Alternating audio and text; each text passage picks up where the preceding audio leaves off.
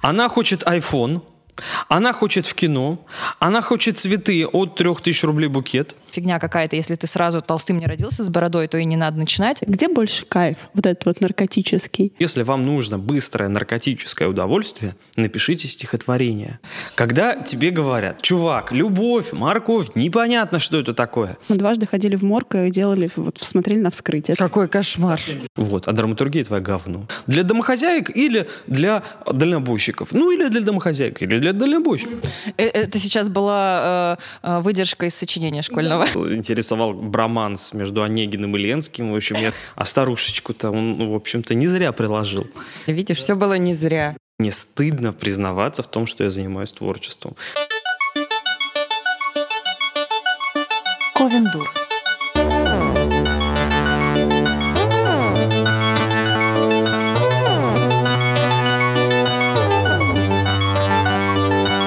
Здравствуйте, дорогие друзья! Привет! Сегодня мы с Мариночкой Казинаки а, открываем пул, тройной пул записи подкастов. Вы об этом никогда не должны были узнать, но я вам об этом А рассказываю. подкаста какого? Ковендур! Наш окололитературный стендапчик. Я всегда забываю говорить самые важные вещи, я сразу начинаю говорить фигню. Так вот, друзья, сегодня у нас запись, вы скоро это все услышите, и сейчас мы начнем наш выпуск с самого лучшего, самого любимого, наипрекраснейшего блока. Поехали! Реклама. Пряша, а скажи, пожалуйста, бывало ли у тебя такое, что в жизни тебе очень нужна подсказка или ответ на какой-то вопрос, и чтобы ее получить, ты прибегаешь к помощи немножечко как бы магии, но на самом деле это никакая не магия, потому что все уже у нас в голове. Ну, например, открываешь книжку на какой-то страничке заранее загаданной и ищешь там ответ, или думаешь, сегодня первый человек, которого я встречу на улице, и будет ответом на мой заветный вопрос. А, Ты знаешь, э, тут э, нужно обязательно вспомнить историю из жизни. Мне было лет 12, и мы с подругами решили, что нам обязательно нужно погадать на воске. Мы, значит, расплавили свечку, а, подержали в руках, поговорили какие-то магические слова. После этого мы покапали воском в воду и стали смотреть э, суженого, ряженого, что же нас там ожидает, что же там будет и вообще. Значит, у одной девочки был красивый какой-то такой волк, не волк. Мы решили, что мужик у нее будет просто огонь. Класс. А у второй девочки была какая-то такая, знаете, абсолютно абстрактная фигура, и эта фигура была настолько интересной, настолько сложно вылепленной, что мы поняли, что в жизни у нее все будет просто зашибись. Скорее всего, она станет каким-то крутым архитектором или вообще что-то будет такое невероятное. Но у меня, извините, была клякса. Просто тупая плоская клякса. И я думаю, что это прекрасная описание всего, что происходит со мной теперь. Что бы ни происходило, у людей волк, абстракция, а у меня клякса. А ты писатель просто. А я писатель. А у меня тоже была маленькая смешная история, когда моя подруга, вопрошая, ну почему, почему в моей жизни все так плохо, открыла книгу, а там «Я глупа, как утка». И она такая «Понятно». Все, книга все ей объяснила. Да, Мне да. кажется, это очень крутая возможность задать вопрос в мироздание и найти ответ в себе. Кто-то глупый как утка, кто-то клякса, но есть еще один вариант. Да, ведь всегда можно спросить у каких-то крутых карт, которые специально предназначены для того, чтобы вы смотрели на них, смотрели на значения и сами их толковали. Мы, например, пол- пользуемся любимыми картами от лосося, которые так и называются «Советы лосося». Ну, на самом деле, э, это правда очень крутая такая совместная практика. Я помню, мы собрались вот с девчонками у Мариночки и начали гадать на лососе, что же будет впереди у нас, какие у нас э, будут э, вершины, что будет с нашими книгами. И оказалось, что все будет очень клево, потому что все, что мы вытягивали, оно правда находило отклик у всех у нас. Мы толковали вместе, а что бы это могло значить, а что теперь делать с этим знанием. И это было очень весело, как-то очень терапевтично. И э, сложилось такое впечатление, что все будет хорошо, и что самое главное, мы сами знаем, уже знаем, что все обязательно будет здорово. Так что мы вам советуем э, карты, там целых четыре набора, советы лосося. Вы спросите, где же нам их найти? Вы можете приобрести их в интернет-магазине красивых колод и карт, который называется modernmagic.ru. Сами мы с удовольствием пользуемся этими картами, мы уже их проверили и хотим сказать, что вовсе не обязательно быть эзотерическим человеком для того, чтобы их использовать, потому что, правда, вы просто находите все толкования и все крутые советы у себя в голове, и в этом прелесть. Э, в этом магазине вы можете приобрести оракулы для работы с подсознанием, и они помогут вам как раз решить какие-то сложные жизненные ситуации. Кроме лосося, там огромное количество самых разнообразных колод. На любой вкус, цвет, э, жизненную ситуацию, поэтому просто заходите на сайт Modern Magic, смотрите, листайте, любуйтесь и слушайте себя. Обязательно внутри что-то ёкнет, и вот на то, что ёкнет, та именно ваша колода, выбирайте ее, заказывайте, обращайтесь к себе самому с запросом и сами толкуйте решение, которое подскажет вам прекрасные колоды из магазина Modern Magic. Ищите ссылку под описанием нашего подкаста. Слушай, а вот на самом деле шутки шутками, а у меня немало друзей, которые увлекаются эзотерикой. Ну, я не буду их сдавать, что они там делают, вот это все. ты, и, не- Вася и- и Петров. не, и не буду говорить, что, что я там под- поддерживаю или разделяю какие-то их увлечения, но часто узнаю какие-то интересные штуки. А, вот как вот обычно про вот этих всяких гадалок там, да, шутят, что это какие-то тетки сумасшедшие с тюрбанами, там, значит, они... Потому что женщины, они же вот не могут там рационально мыслить, они вот этой вот херней страдают, на картах раскладывают. А на самом деле основные денежные клиенты вот этих всяких экстрасенсов, гадалок и так Мужики. далее, это мужчины а, с деньгами, с крупным бизнесом. Это прям основные, вот кто, кто им платит. Причем платят немалые деньги и приезжают на регулярные консультации. И я знаю это вот прямо из первых источников от людей, которые Этим занимаются. э, занимаются. Да, ну, я верю, что мои, все мои знакомые это не какие-то шарлатаны, да, несмотря на то, что я сама не очень верю в такую помощь. Но, допустим, да, это люди, которые пытаются действительно помочь, и их клиентами, правда, часто очень являются вот такие вот богатые дядечки-бизнесмены. Ты можешь как-то вообще это Слушай, прокомментировать? ну, во-первых, у тебя у с меня- детства точно же есть такая У- У ситуация? меня первая, да, первая мысль, которая возникает при слове э, гадалка, ведьма, шарлатан, это, знаете, вот э, по ТВ, э, по каким-то кабельным каналам показывают этих сумасшедших женщин, которым звонит кто-то там этот прямой эфир, Ага. и они такие, сейчас, сейчас, я вам почищу, сейчас там надо почистить, я вижу у вас в карме, вот там есть женщина, у нее зеленые глаза, и там обязательно на фоне есть голос мужской, такой, да, да, зеленые глаза, вот, она придет, ну я вам сейчас ей дорогу, дорогу ей прокладываю, чувствуете? А он такой, типа, ну да, что-то там потеплело. Вот, это я, это я. Позвоните мне завтра, позвоните. Но я понимаю, что минута этого звонка стоит как э, мои роялти полугодовые. Поэтому я не звоню. Я бы, может, тоже хотела, чтобы мне что-то Ну, ты можешь, почистили. ты можешь сидеть в, Э, в эфире, Вообще, да. я- подрабатывать. Марина, я сейчас тебе почищу. Сейчас я Да ты почищу. только что уже в рекламе мне почистила, то есть наоборот, правда. Ну да, вообще мне, конечно, это очень сильно удивляет, потому что сколько у нас в обществе есть стереотипов, да, про женщин и мужчин, и всегда как-то э, мужчина, он выставлен вот с такой Всегда точки зрения. Срабатывает, на а, самом да, деле. такой очень рациональный, это такой некий такой умный, и вот эти вот какие-то, ну, э, девочковые глупости, а, ну она там верит, погадать пошла, ведьмы, да-да-да. Я думаю, а что все священники-то мужчины? А что все клиенты-то у них э, мужчины вот эти вот богатые? А зачем они туда ходят? Как думаешь, зачем они приходят? Слушай, мне кажется, у них не стоит.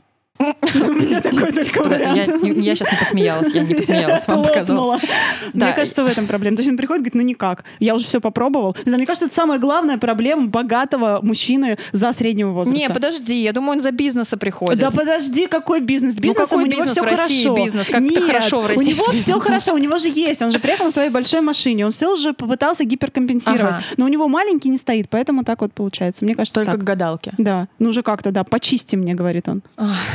Ну, может быть, он, конечно, к ней приходит и говорит, я там э, выставил на РБК, послушал, значит, поставил все свои деньги э, на бирже. Я не знаю, как это работает, я так это себе вижу, что поставил все свои деньги на биржу. Скажи там, что куда. стоит. Да, не стоит. А- да. они не стоят. Они не стоят, да. Ребята, вы же хотите поддержать нас после этого? Мы теперь есть на Патреоне. Патреон — это такая платформа, где вы можете под- поддержать своих любимых творцов, подкастеров, художников, иллюстраторов, фотографов, Писатели. Ну, То есть Марину Казинаки и Ковен Дур. Пожалуйста. Да, Ковендур, у него теперь есть а, отдельная совершенно страничка. Прям заходите на Patreon, вбиваете Ковендур и можете перечислить нам просто буквально один доллар. На винишко. а, да, у нас есть э, некоторые всякие э, benefits, так скажем, которые на Ну, русский мы смогли перевести только как плюшечки, потому что... Плюшечки и э, разнообразная м, масштабность спасибо от Ковендур. Спасение. Спасение. Которое вы можете нам оказать. Да, и мы решили, что мы там будем вести Бложек. бложек, э, в котором постараемся э, регулярно, но не очень часто, чтобы вас не задалбывать, выкладывать какие-нибудь э, интересные посты от нас, от всех, от четверых, э, по, либо по очереди от кого-то, а, которые будут содержать иногда какие-то спойлерные главы, например, наших книг, да, и вы сможете раньше а, прочитать часть рукописи, чем она выйдет а, в свет для вообще всех остальных читателей, либо размышления на какую-то тему, да, какие-то более личные посты, и еще мы будем записывать а, дополнительный выпуск подкаста, который а, будет, наверное, чуть-чуть удален от литературной темы и приближен к более каким-то личным. Ну, я думаю, что вопросам. формат э, как-то сам собой образуется, когда мы уже пару штучек таких запишем и подумаем, как это все будет выглядеть и, главное, как это все будет слышаться вами. А еще мы планируем выкладывать там э, разнообразный дополнительный эксклюзивный контент. Э, нет, не интимные фотографии. Ну, нет. Ну что вы, конечно, нет. Но что-то типа того. Э, Различные там, может быть, лайвы записи э, подкастов, может быть, какие-то вырезанные сцены. эм, Как мы на нашей яхте плывем по каналу имени Москвы, Сквад- проплываем да, да. Химки. И машем рукой. Да, вот этот Ну, лайф в общем, наш знаменитый. всякие, да, интересные штуки, которые мы э, будем снимать и показывать только нашим патронам. Мне почему-то хочется назвать их патреонами. А, Вот, будем показывать нашим патронам. И э, Спасибо большое всем, кто уже нас поддерживает, потому что вот мы только первый раз рассказываем, а на самом деле вас набралось уже несколько человек, которые уже подписались 11, 11 на человек, спонсирование да, уже в, Ковендур. этот- в этот момент. И это прям такой, воу, ребят, мы вас любим. Спасибо, ребят. Я думаю, что один из первых э, подкастов, наверное, будет э, такой небольшой, и в нем я или все мы расскажем вообще, что такое Patreon и почему хорошо поддерживать авторов. И нет, это не то, что мы просто просим денег, чтобы не работать. Совершенно точно нет. Все не так работает. И на этом прекрасном моменте мы перемещаемся э, к основному блоку нашего выпуска, потому Не что... такому любимому, как рекламный, конечно, как Да, вы ну, поняли. тоже, в принципе, ничего. Да. так что навостряйте ваши ушки, сейчас вам будет очень хорошо. У нас гость. Кость. Дело тут такое. А, Наверное, самое активное обсуждение наших новостей во время записи подкастов бывает тогда, когда мы с Сашкой Степановой, иногда и с Мариночкой Казинаки, сходили в Гоголь-центр. А обычно это бывает так. Ну, короче, мы пришли, а там, боже мой, боже мой, четыре А постика, он, а вот она. там, а она, а там, а я. И четыре постика уже в Инстаграме накатали. А, так что нашу любовь к Гоголь-центру вы знаете, дорогие слушатели. И мы очень часто вам советуем приходить в Гоголь-центр, смотреть всякое интересное, расширяться. Можно просто своё- постоять Да, можно просто рядом. постоять. И, разумеется, самый такой э, главный задачей нашей было каким-то странным образом оказаться здесь и с кем-нибудь здесь поболтать и разузнать что-то интересное. И мироздание такое, ха, да пожалуйста, решил мироздание. Поэтому сегодня мы сидим в закрытом Гоголь-центре. Нас здесь нет, не удерживают, мы сами пробрались. И это не допрос. И это не допрос пока что. И начинаем беседу с двумя замечательными ребятками, которые имеют непосредственное отношение к Google-центру и к нашему любимой литературной мастерской а, Creating Writing School. Поэтому сегодня с нами Анна Вайлуйских, координатор проекта Street Talk в CVS. Добрый день. Привет, Аня. Привет! Я так официально Да, начала. да, да, Добрый да. день. Добрый день, Дорогие дорогие слушатели.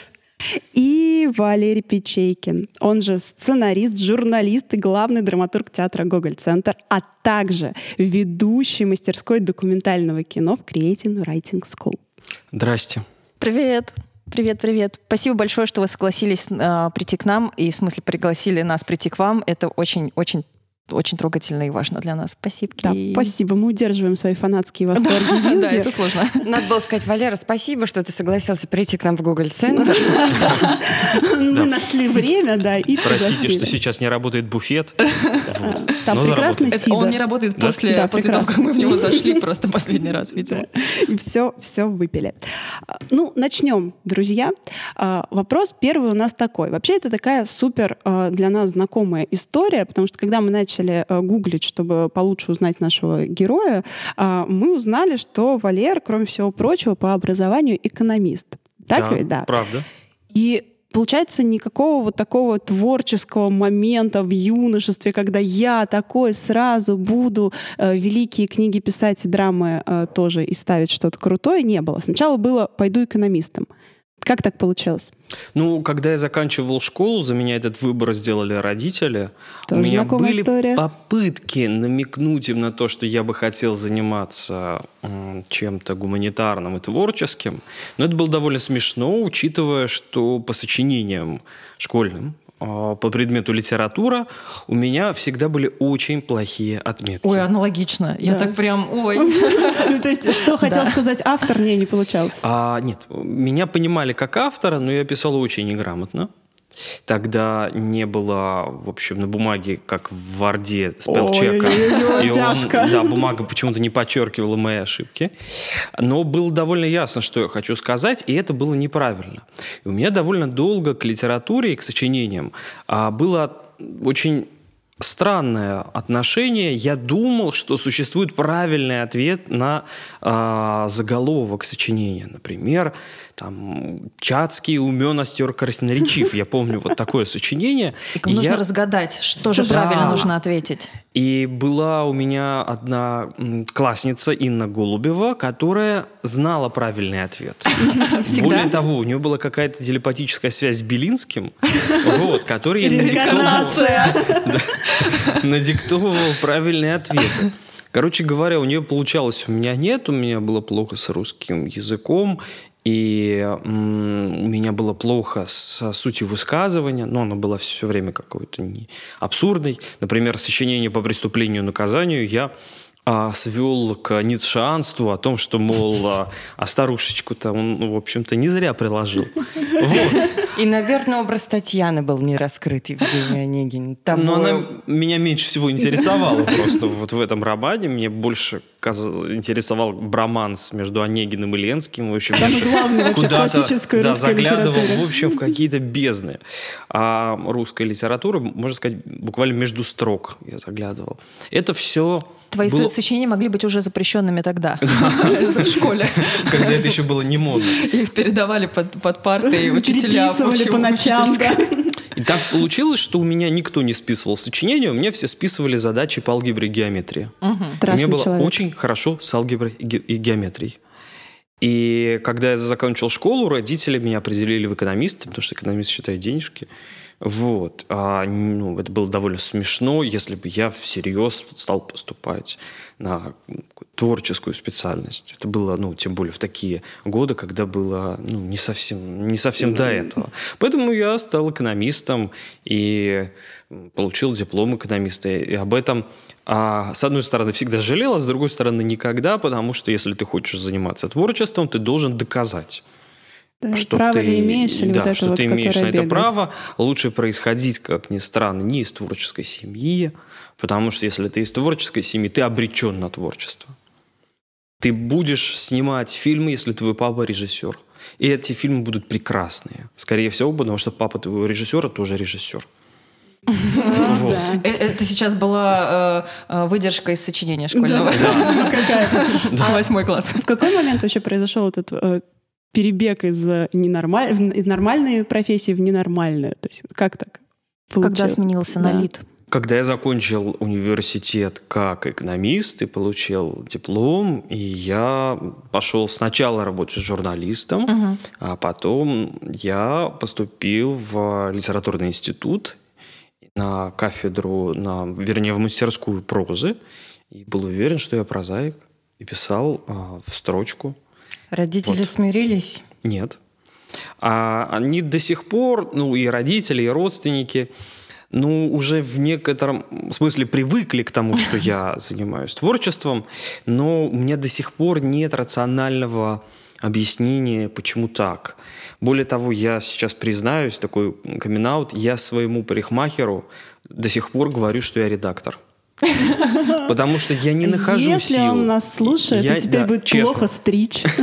Я не нахожу сил, буквально. Мне стыдно признаваться в том, что я занимаюсь творчеством. Потому что я, как и многие, наверное, авторы, каждый день себе а, что-то доказывает и себя уговаривают в том, что в этом нет ничего плохого. Постыдного Как это знакомо. какого-то, да. Это всплывает просто через подкаст вообще у нас, и как, как, как это за, просто завязано все на этом. А мне такой вопрос. Редактор изначально тебя знает как редактор... не редактор, боже, Парикмахер. парикмахер, как редактора или нет? Да. Когда ты ему просто представился как, как редактор. Ну, Зовут Валера, я редактор. Зачем он спросил? Но однажды, когда я сходил к другому парикмахеру, и он у меня на голове, в общем, выстриг, а, значит, какую-то полянку, а я вернулся к а, своему постоянному, и вот тогда у нас состоялся откровенный мужской разговор, где я все-таки однажды Пришлось. соврал. да. Братский. Да. А если бы этот э, новый парикмахер выбрал у тебя драматург, вот тогда бы было Ну очень тогда тяжело. да, да. тогда мне пришлось бы как боярский ходить в шляпе очень долго. Значит, потом был лид. И какие от него остались самые яркие впечатления? Что-нибудь вообще еще помнится? А, Элит-институт, как в ГИК, например, сегодня, они на самом деле очень хороши для а, первых а, курсов, которые там учатся. Почему? Потому что тебя очень долго никто не трогает. И это такой обмен э, взаимным безразличием, когда ты не трогаешь администрацию и позволяешь ей заниматься бизнесом, а она не трогает тебя. И вот Лит-институт был для меня таким местом, хотя я напомню просто, что я учился там не на очном отделении, а на высших курсах. Это всего два года. А, Это поэтому... типа магистратуры, аспирантуры? Нет, Да нет, магистратура- это, это просто просто- частные курсы, А, на всё, самом деле. понятно. Просто при институте. Вот, а, ну, так, которые там ам, аффилированы с, с государственной институцией, которая, в общем, тебе бумажку может дать или не дать. Я до сих пор не знаю. Дали, а, нет? м, Я не доучился. Вот, я до сих пор не, не знаю, что там в конце. Понимаете, я Это не дошел до главного конца. босса да. нет. Да, собственно, Чёрт. до босса уровня я не дошел. А, так вот, ну, наблюдая за студентами очного отделения, я понял, что это на самом деле очень классно. Ты годы предоставлен сам себе. Многих это на самом деле м, растворяет просто, а некоторых а, закаляет, некоторые находят команду и вообще свое место в жизни. Вот. Но мне кажется, это такой а, на самом деле правильный подход к творчеству, просто он возник как побочный эффект. Не осознанный, а побочный эффект. Вот любой администрации, вообще, наверное, любого вуза, а учебный процесс – это побочный эффект их бизнеса. То есть люди нормально занимаются какими-то делами, а потом обнаруживают, что в этом Ещё здании, куда они ходят, кого-то вообще. 500 человек какие-то, еще. да, какие-то полтысячи каких-то молодых людей, иногда они что-то начинают заявлять или требовать. Это очень странно, как если бы у вас...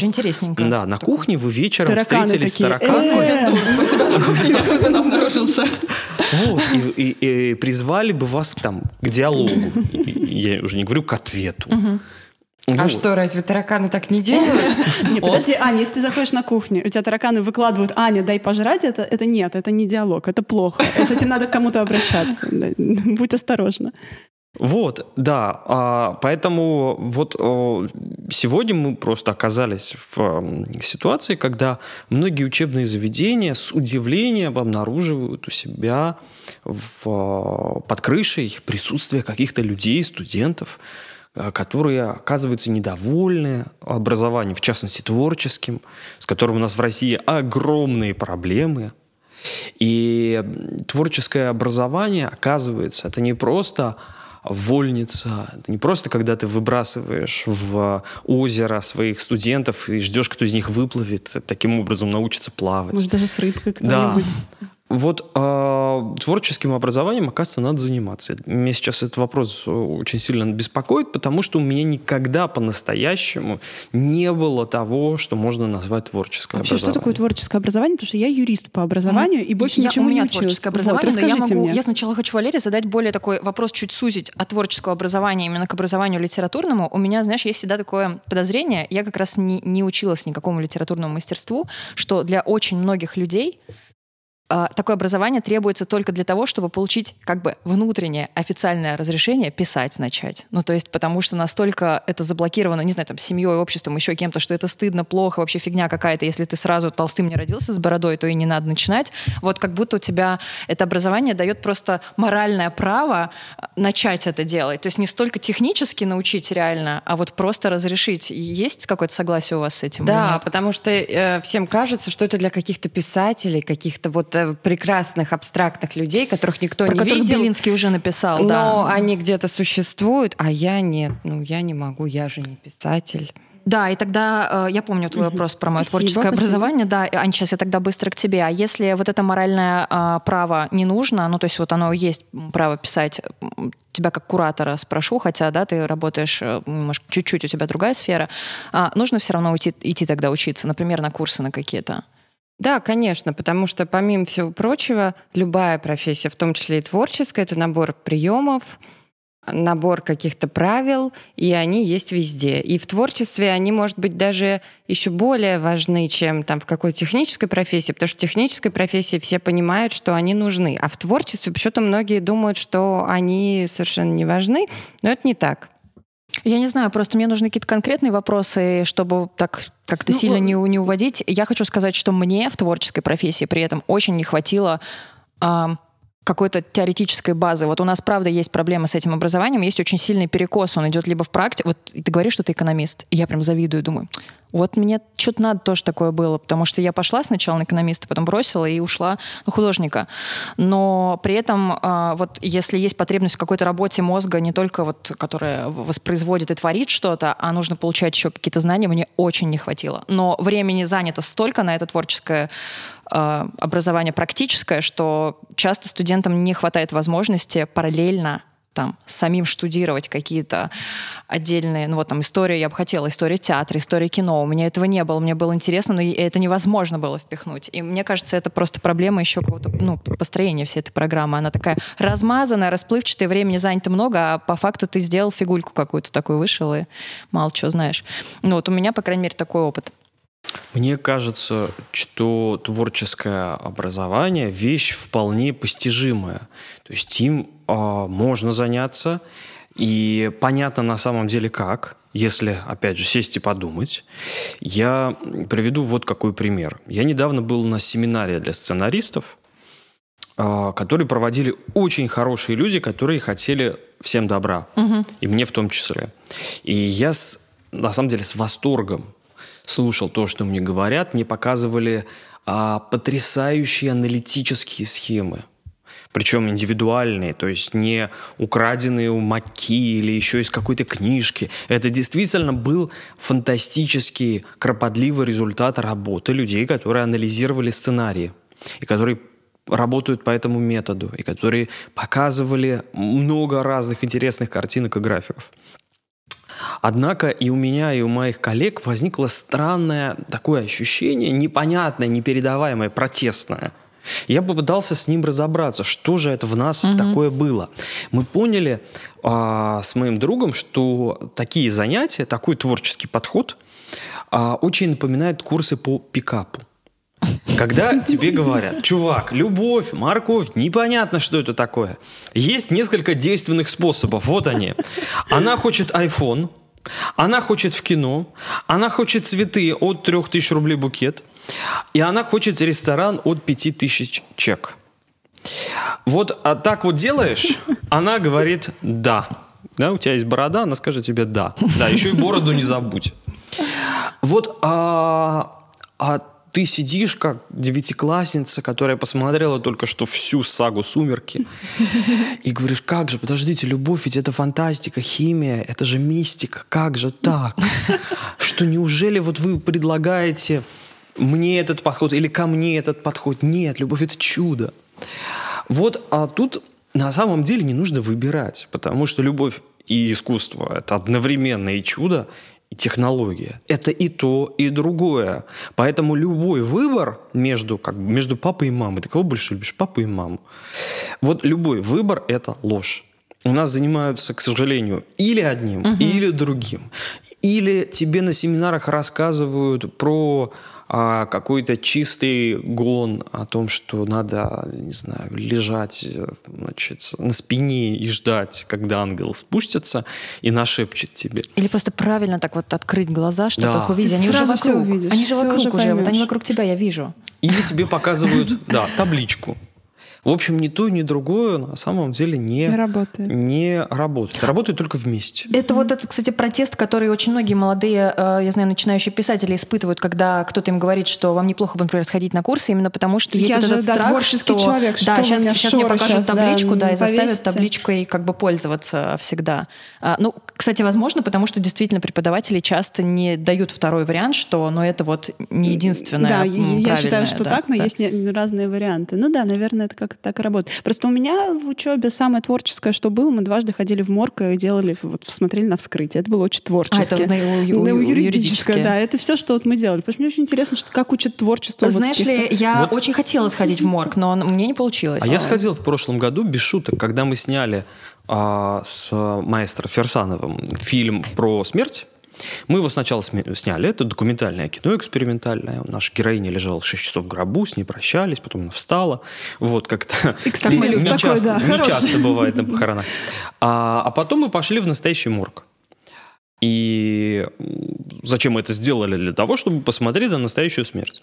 И вот мы оба были потрясены, каждый по-своему, потому что режиссер Ферсанов, как эстет, был потрясен эстетикой смерти, вернее, ее отсутствием, а я был потрясен, ну, скажем так, а, организацией процесса. Я не буду вдаваться в подробности. У меня прям перед глазами но, всё до сих пор. а, я был потрясен тем, как это, с одной стороны, не организовано, с другой стороны, как это уже организовано. И что, что такое смерть, и что такое, как бы, м, что скрыто от моих глаз. Вот. Захотелось в да, морг. в Так вот, патанатомичке. Мне очень хотелось именно в университете, когда я рисовала, и мы даже пытались по- попасть, но я, насколько знаю, нужно разрешение, нельзя просто так со Нет, стороны нужно- прийти. Ну, со стороны, конечно, нет. Все, Просто понятно. так У нас не просто не удалось, да, мы не конечно. нашли кон- кон- Мы контакты. посещали как художники, как исследователи. Вот. А не просто, как сказать, зеваки с улицы. Ну, да? нужно было предоставить что-то, вот какие-то... Ну, доказательства, скажем так, я не, не называю ни имен, ни, Конечно, ни места. конечно. Вот, мы там оказались а, по, по дружбе. Вот. Всё, Через всё, служебный всё. вход. Да, да, понятно. Влад в морге. Как у нас сейчас в. Гоголь-центре. Да, а, ну, это был тот редкий случай, когда мы ничего не снимали, ни явно, ни тайно, потому что мы понимали, что ну, этого делать нельзя. Но я понял, что я бы очень хотел, конечно, снять про это документальное кино, но, к сожалению, а, такой фильм а, просто невозможен, потому что снимать открыто тебе не дадут, а снимать скрыто, ну, тут вопрос этики по отношению к живым Ну, людям, конечно, которые там работают. Но это человек. невероятно интересно. Это невероятно интересно. Еще до всяких расследований про похоронную мафию, вот этот этап того, как происходит что с телом, да, меня не интересует пока бизнес вообще, модели этой истории. Вот, просто что происходит с телом, вот как оно выглядит, как оно перемещает от стола к столу, что с ним происходит, это, конечно, очень интересно. То есть там такой мини-конвейер. Не знаю, Ну там воняло так, что я сожгла всю одежду, ну, выбросила всю одежду, которая у меня, на мне была в тот момент. Это что преследовало меня, э, потому что мы же были прямо вот на самом вскрытии, вот Ну. это вот все, это же все юридические эти все штуки. Это было очень не круто, честно скажу. Ну там пахнет формалином, Там да, чем-то пахнет таким. всем, мне кажется, Мгм. просто там вот ты заходишь, тебя сшибает этим запахом, и он как такое чувство, что он проникает просто всюду. Мне потом казалось, что у меня волосы все этим пахнет. В общем, приятная история, здорово, что мы это обсудили. Я рада. Давай перейдем, может быть, уже вот от, писательства к др- драматургии, потому что это важная такая штука, когда ты из писателя переквалифицировался в драматурга, как это произошло и с каким импульсом? Ну, меня выгнали с семинара прозы, поэтому я решил, А, а по какой что- причине? Давай это же Это очень странная история. В те времена, когда еще не модно было хайпить, меня выгнали с семинара прозы за очень странную вещь. Вот подчеркиваю, она странная. Мой преподаватель был человек православный, я думаю, до сих пор. Уже хорошо. Вот.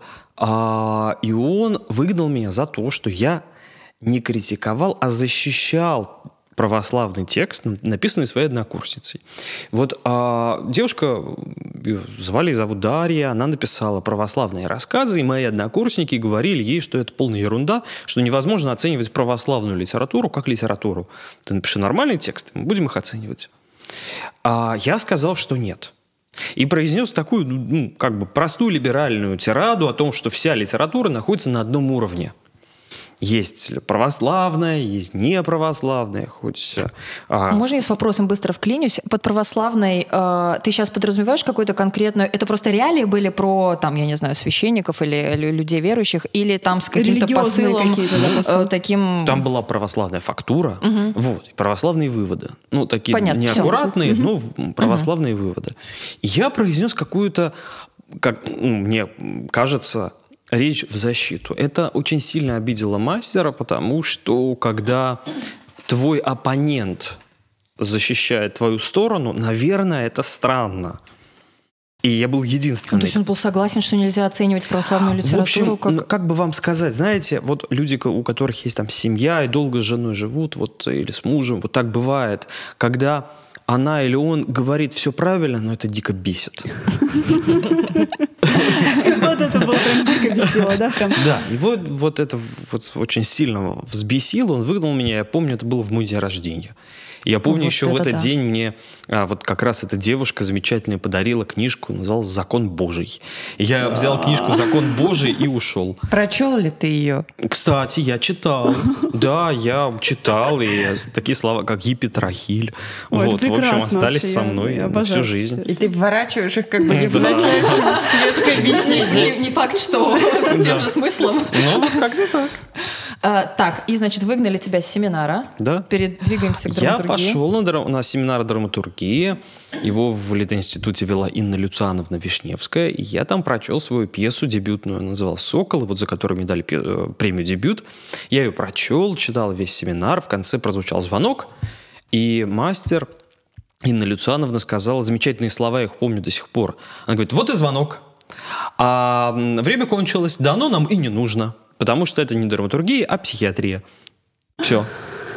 Круто. Вот. И, а я так, я, Ну, знаете, а- а, я стал мямлить, говорю, ну как же так, ну что ж такое, вот возьмите меня к Ну, себе. ну почему же так? Она говорит, смотри, я вспомнил, я твою пьесу читала два года назад, когда тебя только взяли на высшие курсы. Я уже тогда сказала, что тебя брать не нужно, что это не драматургия. Но мне ответили, что курсы платные, раз, а в институте течет крыша. Поэтому нужно брать всех. Логично, все нормально, да.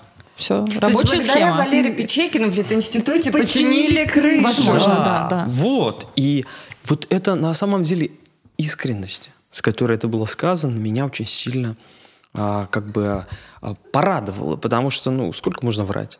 Вот когда тебе правду говорят, тебя взяли, потому что ты деньги Крыша принес, крыша да. течет. Вот, а драматургия твоя говно. И, блин, это меня на самом деле очень взбодрило, очень хорошо. Я, у меня была последняя попытка пойти на семинар прозы. Ой, что я говорю, поэзии. А, уже третья, третья. Да, поэзии. Поэзии. Вот. А, Ну, там у меня был только один стих. Я там заменил а, слово... Сейчас придется сказать. Там были такие первые четыре строчки в оригинале. «Распятием встает в ладонях горизонта, изогнут его взлет, как бивень мастодонта». Я поменял, мне сказали, Валера, хватит этого. Я поменял «распятием Бог встает» Стало еще в ладонях горизонта. Боже, это очень круто. Изогнут э, его взлет, как бивень мастодонта. А я поменял, мне сказали, ну, ты раскрыт, в общем, все все знают. И, в общем, Все ты, по- поняли, да, что там было Что ты поменял на что.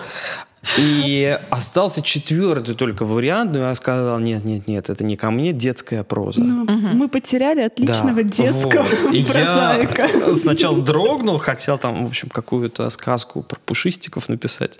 Мне кажется, Но- боженька это какие-то вот Ну, отсылочки может быть, туда. может быть, да, это вот то, что Незакрытый гештальт был. то, что тогда со мной случилось. Вот, как-то так. А давай тогда про разность двух подходов. Если человек э, э, пишет прозу, и в какой-то момент он понимает, э, что он все-таки вот теперь вот театр ему ближе, ему хочется, да, вот э, к этому приблизиться.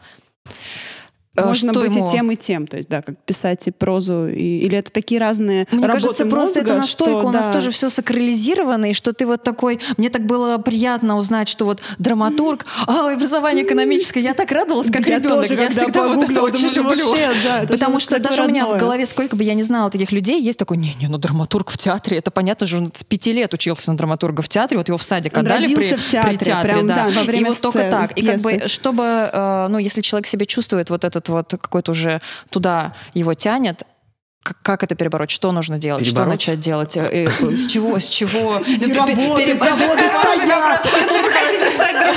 Как перебороть? И задавить Ой, случайненько, да. Случайненько сказала Заводы стоят. Ты туда как Не, нет, перебороть свои просто стереотипы и пойти. То есть, мне кажется, у людей очень часто проблема, э, а начать с чего? Куда прийти? Вот я приду, а меня засмеют, скажут, ты-то что, вот написал там пятитомник свой, вот и сиди с ним. Из книги нельзя сделать пьесу. Можно ли? А, можно ли перестроиться? Как это сделать? На самом мысли. деле, без шуток, я всегда сначала предлагаю перебороть. Потому что очень Мы часто тоже. люди приходят за а, чувством авторства. Я хочу почувствовать себя автором. Для этого подходят стихи. Стихи быстро пишутся и быстро публикуются, быстро комментируются. То есть вы за сутки можете пережить весь комплекс авторских ощущений. С прозой дольше и сложнее. А с драматургией вообще сложно. Поэтому, если вам нужно быстрое наркотическое удовольствие, напишите стихотворение. Ну, вот даже сейчас вот за столом можем написать стихотворение. Вот кто-то из нас его опубликует, ему напишут Да, Оля «Боже, как написала». Ты круто!» молодец, да. да. Вот, и все. Ну, господи, зачем сутки, даже за час можно написать стихотворение? Вот сегодня утром какое-то уже даже придумал, связанное с едой почему-то, а, за завтраком. Так вот, если эта задача, ну, она легко выполнима. Поэтому я всегда говорю, друзья, пишите стихи. Можете идти на курсы стихов, есть студии поэтические, но там заставляют писать хорошие стихи. Поэтому, наоборот, э, я бы скорее на месте поэтов уклонялся от курсов. Просто писал и писал.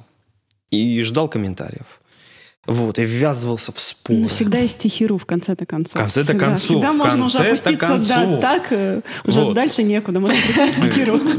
На самом деле великий сайт, которому я тоже отдал некоторое количество а, времени, даже лет своей жизни, потому что Стихи.ру — это проект, который а, открыл невероятную а, реальность, которую до этого не замечали, что под так называемой большой и официальной литературой находится иногда тайная, а сейчас уже гораздо более явная жизнь любителей поэзии. И не замечать ее, во-первых, странно, во-вторых, глупо, в-третьих, как мне кажется, со мной немногие согласны, что именно а, эта жизнь питает и наполняет то, что мы называем большой литературой. Да, потому что, как в Италии, для того, чтобы появился, не знаю, Карузо или а, Повороте, должны все петь. Так и в России для появления Пушкина должны все писать. И у нас все пишут, и это прекрасно и здорово. И я никогда а, не страдал там, каким-то откровенным снобизмом к людям, которые пишут стихи. А с прозой сложнее. Как я сказал, она длинная, долгая, часто скучная. Не про любовь бывает проза. Совсем, Какой кошмар. совсем бесполезная проза. А, а драматургия – это не рекомендую людям, которые а, хотят здесь и сейчас, а, которым придется долго бороться уже не только с собой, но и с актером, с, вообще со всей машиной театра, для того, чтобы утвердить свою авторскую волю. Это прям самое сложное. Это вот. Ты писал пьесы еще до того, как пошел на а, курс по прозе. Да. То есть у тебя пьесы сразу уже шли прям вот... вот. Ну, я не могу Мысли- сказать, что они пьесами. шли. Вот, я не могу сказать, что они шли. Я, что называется, экспериментировал, потому что я писал в техническом смысле и стихи, я писал и прозу, я писал и пьесы. Я пытался понять, как это все устроено. Я работал журналистом. Вот. А я пытался понять, как эти штуки работают. В итоге меня почему-то снесло в сторону драматургии, наверное, потому, что я тоже нашел в ней быстрый наркотик. Потому что поэт никогда не видит своего читателя практически. Ага, то есть у тебя другой, не читает наркотик ему- другого уже Да, сорта если он ему в получается. глаза прям не читает и не Поймал заставляет себя хвалить. А в драме ты всегда часто быстро видишь человека, который ее начинает озвучивать или играть. Даже читка дает вот этот наркотический эффект. Может быть, я вот так решил эту проблему. Я такой тоже э, поэт-графомант, просто как бы, который перешел в, а, в драматурги. Вот недавно писа- прислали, кстати, пьесу в стихах, я ее просто даже отказался читать, потому что пьесы в стихах, например, это вообще не ко мне, это такой параллельный жанр, который нужно оценивать людям, которые пишут прежде всего стихи, а потом уже Мгм. драму. Вот. А, ну, я пишу прозаическую драму. На всякий случай уточняю. Драму я пишу в прозе, В прозе. не в стихах. Мы тут э, с мужем сходили э, в, в ужасное место. Мы сходили на мюзикл по Анне Карениной. Так получилось, Да? нас заставили. И, да, это, это было тяжело. Единственное, что мне там понравилось, это танец э, мужиков, цитата, с косами. О. И они пели про мужицкий пот. Это было клево. Вот, Вау. тут, вот тут было хорошо. Очень прям. стихи.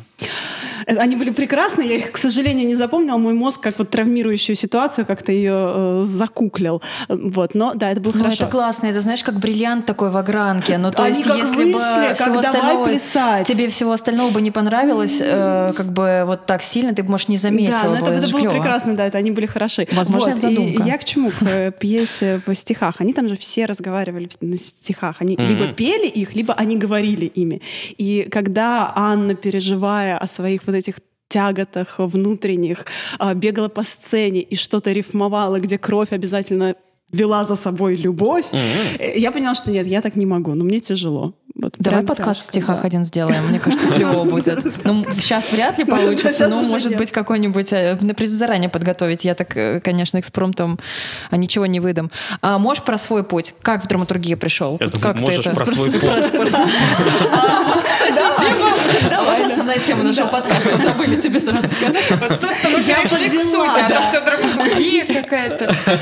Мы же говорили, что подводку буду я. Ну вот, вот все хорошо, да. Подвели. Да, я думаю, и сейчас появится на столе дезодорант, который никто не увидит слушателей. Вот. Про свой... Ты, ты зачем туда, получается, приш... Ну, я уже поняла, что за наркотиком другого такого сорта, но как? Я, я не понимаю, мне, может, я тупые вопросы задаю, извините, но я не понимаю, как можно прийти и оказаться в театре, у- увидеть эту, там, Может быть, послушать эту премии? начитку, а, увидеть актеров, Нет, которые не читают твою пьесу. любимовку же, Да, ну вот читка — это любимовка у меня Ну, первая ассоциация. Я а, до этого уже и работал в театре, и был частым его посетителем как формы досуга, что ли.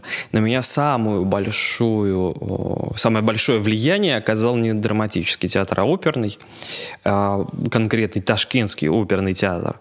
Ты где ты А, работал? Нет, я работал Нет. в театре Ильхом, это драматический театр. А вот Ташкентский театр оперы и балета имени Алишера Наваи – это то, что на самом деле сформировало мою оптику.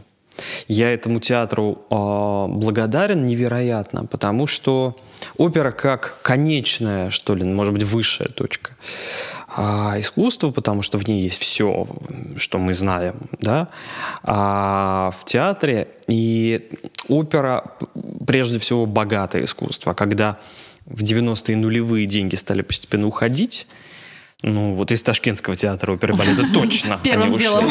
Там, да, они сначала были в огромном, видимо, количестве. А вот в Туркмении, например, а, Туркменбаши однажды задал вопрос на совещании. А зачем туркменам опера и балет? И никто не нашелся, что Ответ- ему А правда, ответить. что, с- как сформулировать ответ-то? И он ее закрыл. От- Понятно. Вот. Пипец. И не знаю, что Всё там просто. сейчас. Вот, может быть, снова открыли. А вот в Ташкенте не закрыли.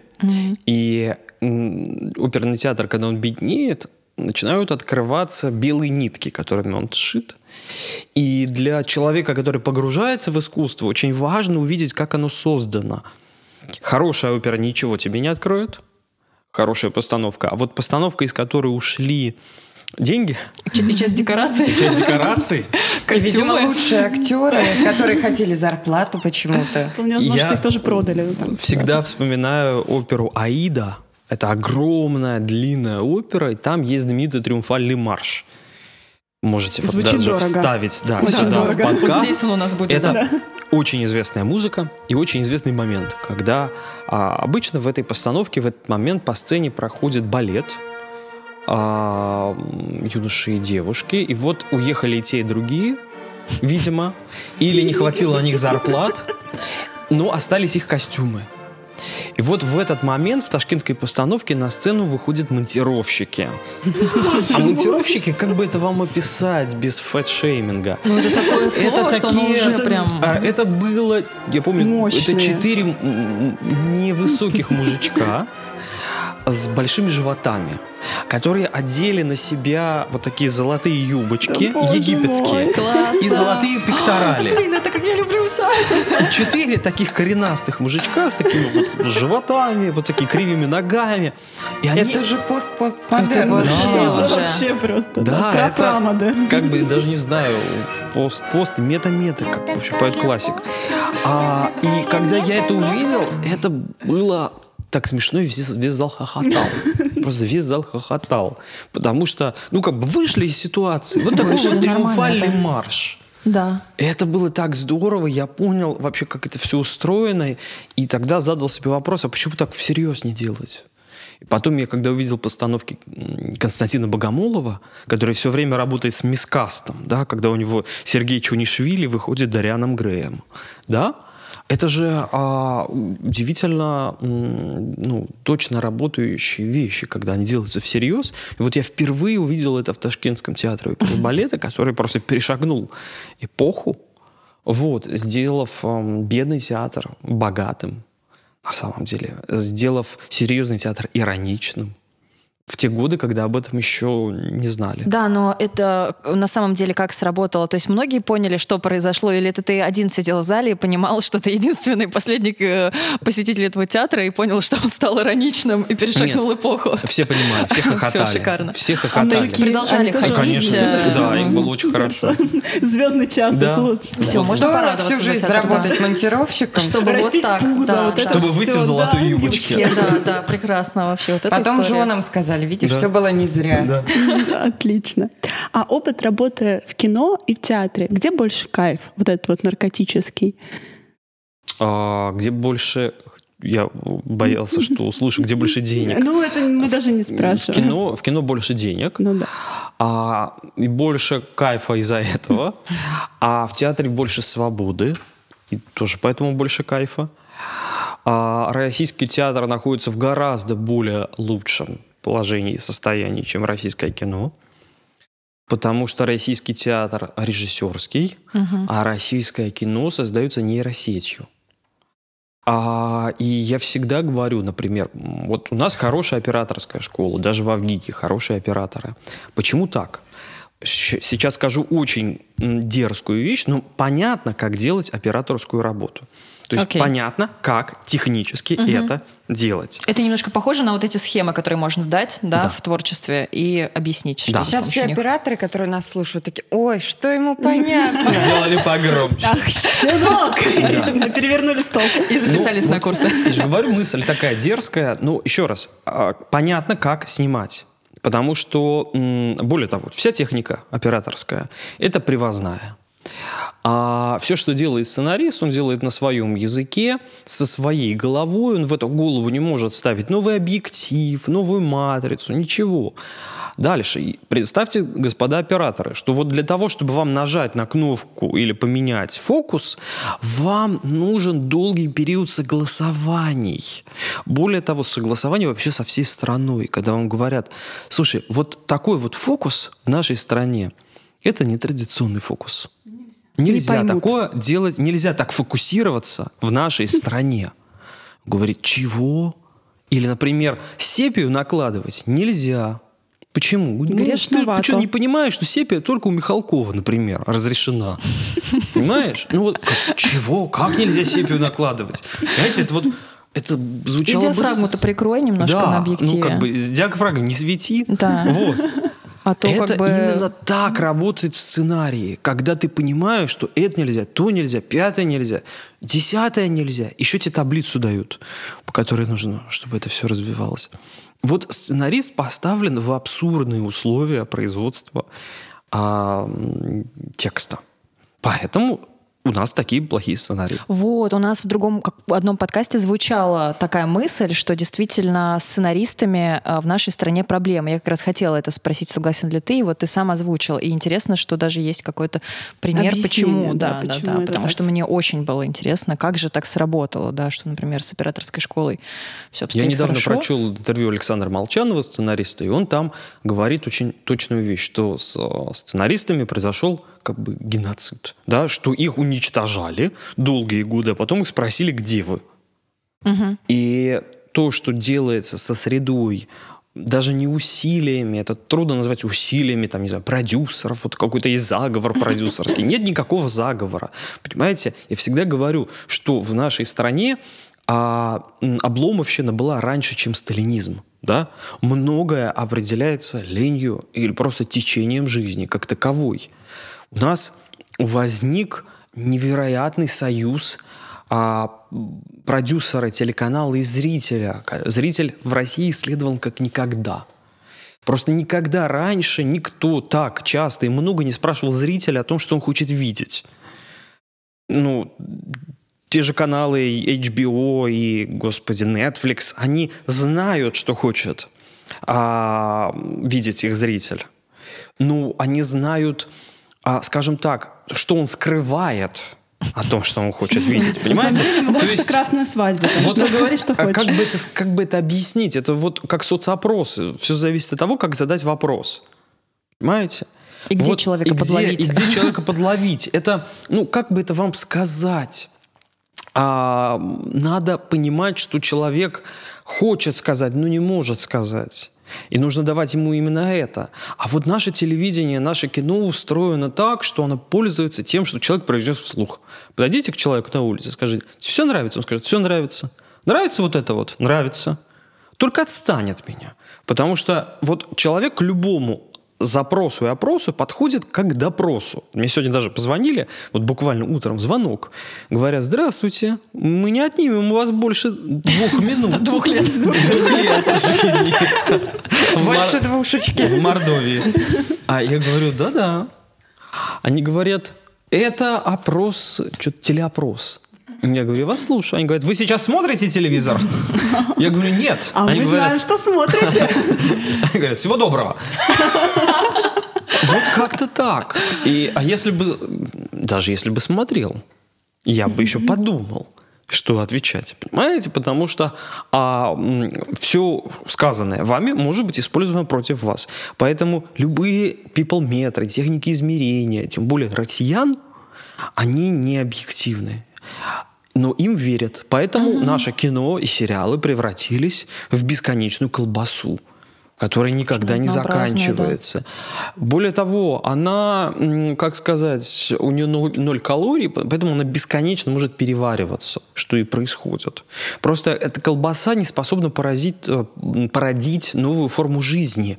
То есть от нее ждать эволюционного скачка не придется. Вообще, то есть от повара можно ждать скачка, от колбасы нельзя. Вот, а, а в общем, а- а от нас все ждут. Ждут, ждут, ждут. Просто в какой-то момент повар, знаете, как вот уставшие люди на конвейере там не замечают, как у них там халат или рука уже попадает в, в механизм, и они сами становятся колбасой. У нас сценаристы а, стали вот этой колбасой. А у Как- них нет выхода, получается, какого-то. Ну, Ну, то есть, а как, куда, куда тогда вот идти, да, с выход, этим, если... Вот как в девичьем гадании. Зеркало в зеркале. Два коридора. Понимаете? Выбор или. Вам кто больше нравится? Вот Вот тут я, запикай, пожалуйста. я вчера придумал приложение, вот э, сделав э, фотку в Face App себя стареньким. да, Мы сегодня обсуждали это как раз. я- да, я сделал. Потом я придумал предложение Путин App. Нажимаешь, и оно делает из тебя Путина или Путина, или Путина, или Путина. Понимаете? Или Путина. Вот и все. Я вот как бы, вот, а, а, как бы вот такая вот, а, вот с этой риторикой бороться труднее всего. Потому что тебе говорят, ну что ты жалуешься, сделай сериал, или сериал, или сериал, или сериал. сериал. Для домохозяек или для дальнобойщиков. Ну или для домохозяек, или для дальнобойщиков. Выбор Понимаете? всегда Вы как- и, и вот и такое головокружение начинается. как Очень лалай- интересно, балалай, потому что понимаете? примерно то же самое э, говорил э, Арсений- про- да, Арсений и, и, Гончаров, да. э, Саша Нелюбина, И Саша продюсер Нелюбина, да. Медиатеки. Это действительно с разных сторон люди понимают, и люди, у которых, да, у, у которых эти деньги есть, да, но опять же медиатека и так далее, и они не могут пробить эту систему. Ну, то есть все равно вот это вот все говорит, да, что говорит, ну, мне приходит там сценарий, я смотрю, вот для сериала, вот для домохозяек и для э, Дальнобойщиков. дальнобойщиков. Что Да, должно вот как бы- случиться, чтобы это изменилось? Как? Что делать? Главный русский вопрос. Шепотом революция. А, ну, Падающая революция... монета. Да. Много падающих Смотрите. монеток. А, рев- Недаром стол застучал в этом слое. Возможно, это был не стол. Да. Революция — это некоторое а, ментальное потрясение, социальное потрясение, историческое, исторический сдвиг какой-то. Это может быть внешнее или внутреннее событие. А, Я все чаще замечаю, что многие мои друзья, я в том числе, в ожидании внешнего импульса, который заставит их эту революцию совершить, его не, не дожидаются и понимают, что он может быть только внутренний. Да, потому что я хотела как раз сказать, что революция в кино как, как, как внешняя. Внешне Что это за внешний пока импульс может никак. быть? Можно что только проникать в структуры и взламывать их Мгм. изнутри. Вот как, значит, помянутый мой друг Артем Ферсанов, мы придумали для него такую теперь задачу. Он на парашюте сбрасывается на пять лет в тот или иной вуз или в ту или иную организацию, становится своим, а через пять лет он превращается из орхидеи в цветок мухоловка, вот, начинает всех пожирать. Вот как-то так. Поэтому только от осознания, осознанности людей, которые уже находятся в ситуации, в среде, только, пока только изнутри менять. Только так. Ну, это может быть от какого-то внутреннего выбора какой-то части аудитории, лояльной к там, кино и к театру. Если даже сравнивать, э, брать нас, например. Э, Мы намного чаще ходим в театр, чем смотрим э, кино, и кино тем более отечественное. Это вообще достаточно редко. А Вот тут мне сразу приходит на ум, как мы пришли, собственно, в Гоголь-центр на Боженьку с нашей одной прекрасной подругой Верой. Которая пришла вместо меня, потому что я не Да, могла. Ты не я- смогла я, не прийти, смогла, да, мы взяли с собой сидела. Веру. А, а Вера, так получилось, что она была в декрете, у нее вот маленький ребенок, и она очень долго не была в театре, ну прям долго. А, и мы, значит, такие повели ее на боженьку сразу. И а, на протяжении всего спектакля мы повора... она сидела сзади, сзади нас, мы поворачивались к ней и такие типа всякий нормально, случай. да, не ушла ли она, и все ли у нее в порядке? Если Нормально, Она говорит, да нормально, да хорошо, да круто, да перестаньте на меня оборачиваться, я смотрю, мной всё в со мной порядке». все хорошо, спектакль клевый, что вам от меня надо? И получается, что ну, все равно человек э, как-то насматривается, что ли, на какой-то вкус, на какое-то свое понимание, что ему заходит, что, что нет. И даже если в отдельно взятом каком-то месте что-то меняется и подается какой-то эм, репертуар, преподаются какие-то вещи новые, интересные, свежие, и другие, не для дальнобойщиков и домохозяек, то это тоже работает, такая маленькая внутренняя революция. Конечно, работает. Более того, что важно, мне кажется, Серебренников сделал в Google-центре такую штуку. Он сделал репертуарный театр, постоянно работающий, с непростыми постановками. То есть а, я ну, всегда привожу два типа искусства. Да? Вот там барочная картина Веласкеса, которую нужно изучать и рассматривать. И, ну не в обиду сказано, там «Утро в сосновом бару» Шишкина. Да? Вот «Утро в сосновом бару» что нарисовано, то нарисовано. Да, так и то есть. есть мишки означают мишек. Мишек, да. Они, то есть, не имели в Ну, виду... там нет символизма никакого, да, конечно. Ну, то есть другой художник рисовал, потому что он лучше рисовал животных, но рисовал не потому, что Это вы же понимаете, значит, да, что да. Шишкин отправляет нам сигнал таким образом, Из что прошлого к нам посмотрите сюда. на этого 2012. мишки. Да. Такого нет. И вот есть как бы театр, где что нарисовано, то нарисовано. Может быть, там мюзикл Анна Каренина отчасти. Там. Анна Да, Каренина это пор Анна больно, да. Каренина. А муж ее, муж ее. Вот. А, А вот- мужицкий пот? Мужицкий, мужицкий пот. пот. А не то, что а ты вот в подумала. Гоголь-центре Мужицкий пот — это не мужицкий Это не мужицкий пот. А Google Центр — это ну, такое место, где зритель ну, как бы пытается там, понять, ну, включает какую-то там вот мужичок хотя бы, да, что он видит на сцене, где есть момент разгадывания. А, и это очень важно, что театр, который, ну, так условно мы назовем авангардным, да, стал репертуарным. И это оказалось возможным. Разумеется, в Москве, разумеется, вот сейчас в это время, при определенной все-таки экономической стабильности, так или иначе. Вот. А, И мне кажется, это очень круто и важно, потому что мог бы Серебренников сказать, знаете, вот в те годы, да что ж там, как бы, ну, ничего из этого не выйдет, кому Никто это... не придет. Кому это не надо. нужно? Да никому это не нужно. А, По результатам опросов Да, на да, улице. да. Мы да, позвонили, да, Ну, это спросили, правда. пойдете это как на знаменитый, машину Мюллер? Нет, ну ладно. опрос про певицу Валерию. У нее был, были билборды, певицы, которую ждали. Подходили к людям, спрашивали, вы ждали Валерию? Мы ждали. Да. Вот как-то так. Подойдешь, спросишь, надо тебе? Скажет, да нафиг оно мне надо. Вот. А если брать и делать, ну, кстати, можешь узнать, что правда никому ничего не надо, а можешь узнать э, прям противоположное. Ну, мы жуткие фанаты, конечно, Гоголь-центра, и последние денежки мы обычно приносим сюда, и очень Потому что мы грустим. писатели русские, да. Да. Это первые и последние денежки Да, обычно. Ну, обычно, Да. да, они когда попадают да, в наши руки, то мы с ними приходим сюда. Поэтому нам нужна какая-нибудь э, странная, смешная, нелепая история о твоей работе в Гоголь-центре. Ну, э, первая, самая смешная и нелепая история, м, ну, она будет о спектакле. Вот. А спектакль, который уже не идет, к сожалению, но шел на малой сцене, его поставил э, режиссер Денис Азаров. Он назывался «Елка у Ивановых».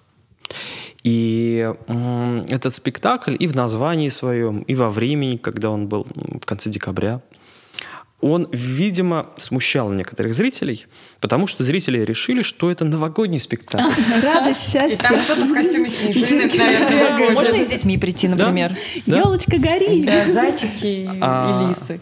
А это спектакль по пьесе Обериута а, Введенского. Ну, это абсурдная пьеса, где умирает девочка, и ей отрубают голову, Ой, если я не путаю. любим, а. То есть родители девочки поехали в театр, когда они вернулись домой, у девочки, в общем, уже не было ни дыхания, ни жизни, ни головы. И Денис Азаров поставил спектакль «Елку Ивановых». Я вот всегда поэтому беспокоюсь, что на спектакль «Боженька», не дай бог, придет ребенок. Но, слава богу, ни одного не видел, потому что это, ну, это взрослый спектакль, скорее. Хотя ребенку там ничего страшного с ним не будет. Вот, но спектакль в целом взрослый.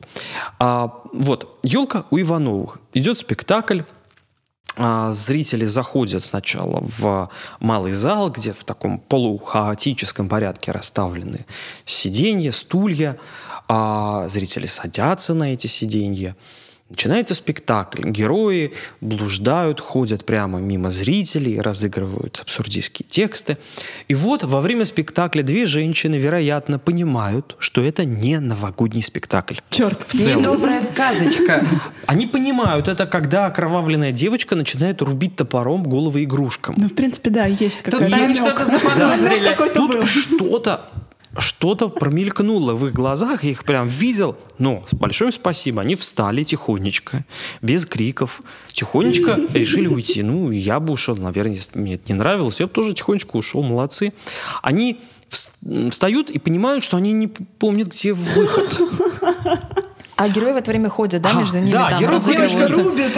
И две женщины, такие вот вполне себе бальзаковские, я бы сказал, сумочками, начинают медленно, уже аккуратно ходить вслед за героями, пытаясь найти выход. И абсурдность Веденского ну, как Сделал бы... еще краще.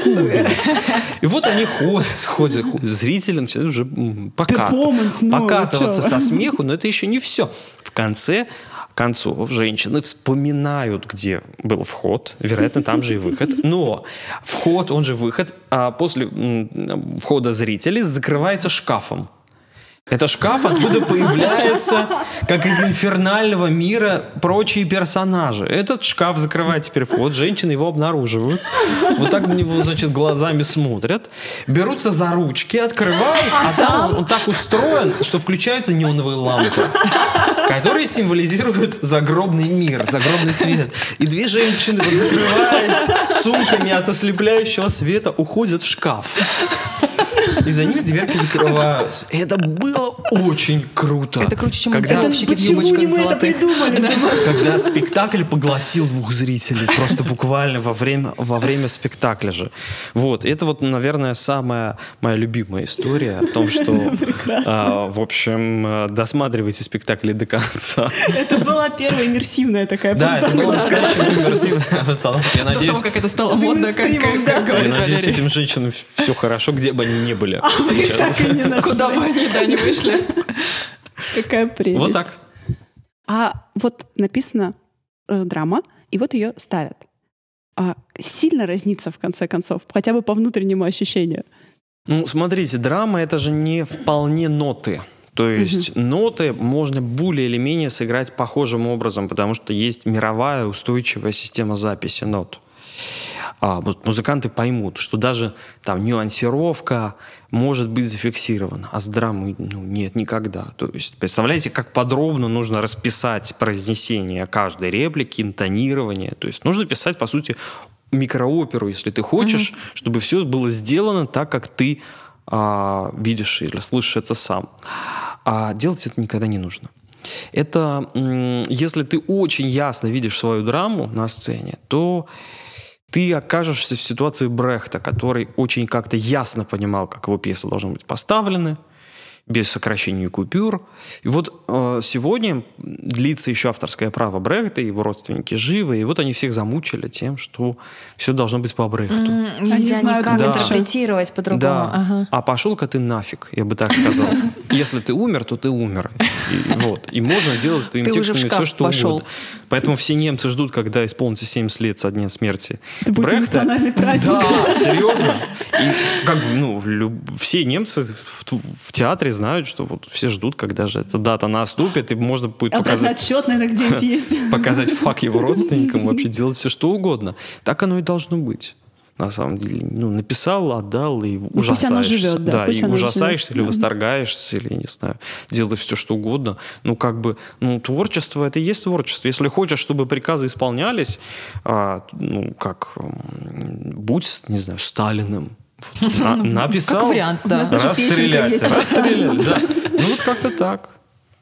Тогда давайте подходить потихонечку к документалистике. Ой, и, так. Да, очень- очень-очень интересно. Ой, Тут уже было про да. документальный фильм про смерть. Как бы, вот мне кажется, мы уже тогда попытались подойти, но Да, сейчас, ну мы сейчас, мы еще сейчас раз заходик. вернемся. Расскажи, в чем, опять же, главный кайф и в чем главная боль вообще вот этого вот жанра, когда в нем работаешь, кипишь?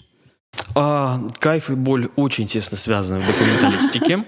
А, значит, а, чем больше боли ты извлечешь из своего героя или героев, тем больше боли тебе вернется. Обязательно. А документалистику, если делать по-настоящему, то это вещь ну, очень рисковая. А, вспомните себя, когда кто-то публикует вашу неканоническую фотку, где у вас второй подбородок или что-то там вы блестите как-то не так. Да. Ну, а представляете, сколько а, фоток в кадре? 24, да. А кто-то вас где-то что-то опубликовал, и вы там, в общем, Не с очень. утра с синяками под глазами. В общем, ну, понимаете, документалистика по-настоящему очень болезненная вещь. А я вот вспоминаю слова Романа Супера, журналиста, документалиста, который однажды написал потрясающий пост о том, что очень многие герои его документальных работ, во-первых, никогда его не благодарили ни за что, а по-настоящему еще и прилететь может. Вот ты хочешь человеку помочь или вскрыть проблему, а тебе говорят, а по башке тебе не дать за это?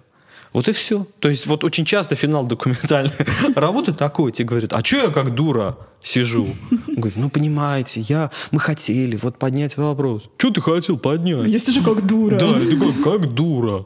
Понимаете, вот все. Вот все на этом очень часто заканчивается. И вот мы с э, моим э, соавтором и по курсу в ЦВС, и э, по документальным работам с Артемом Ферсановым делали уже не одну такую работу. И последняя называлась «Семь». Это его дипломная работа, которая стала, скажем так, конфликтной и скандальной. А его первая, одна из первых буквально работ, когда он еще каноническим образом снимал ветеранов, да, любому студенту дают такое задание снять или человека с инвалидностью, или ветерана, пожилого человека. Вот он снимал ветерана и снимал ее тайно. Я помню, как он об этом рассказывал, что это женщина, которая в кадре лежит в постели, говорит просто из-под одеяла, вот, что она не хотела, чтобы ее снимали, ее как-то уговаривали постепенно, вносили камеру, говорили, что она не работает, а потом давайте мы поснимаем ваш портрет, а вот сейчас все-таки скажите нам, пожалуйста, про вашего мужа. И вот а, э, первая буквально съемка настоящего документалиста, она, как правило, это съемка не согласованная.